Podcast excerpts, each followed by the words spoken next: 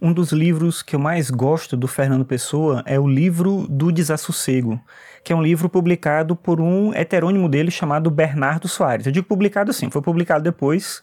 Na verdade, você vai encontrar como livro do Fernando Pessoa mesmo. Mas ele foi escrito pelo Bernardo Soares. O Fernando Pessoa tinha essa coisa dos heterônimos.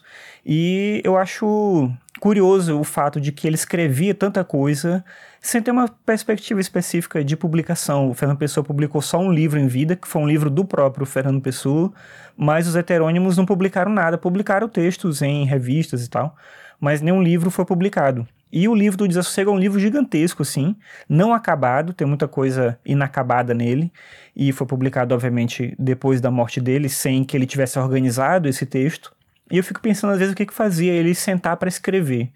E de que maneira que ele escrevia isso, o que, que ele pensava em relação a esse texto, por que necessidade, por que vontade ele escrevia esse tipo de coisa. Esse é um livro que, até pela maneira como ele foi composto, provavelmente, ele não é um livro interessante você ler assim na ordem dele, todo o livro, como a gente lê outros livros, né?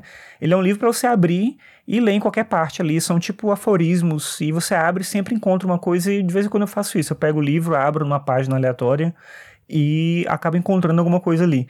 E hoje eu fiz isso e encontrei uma passagem em que ele reproduz uma ideia que é comum em muitos autores da filosofia, da literatura, que é essa percepção de que existe uma inversão entre a vida e a morte.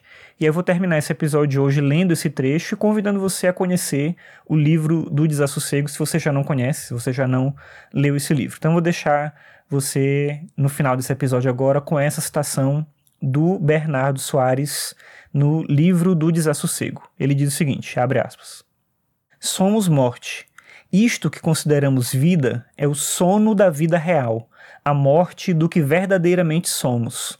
Os mortos nascem, não morrem. Estão trocados para nós os mundos.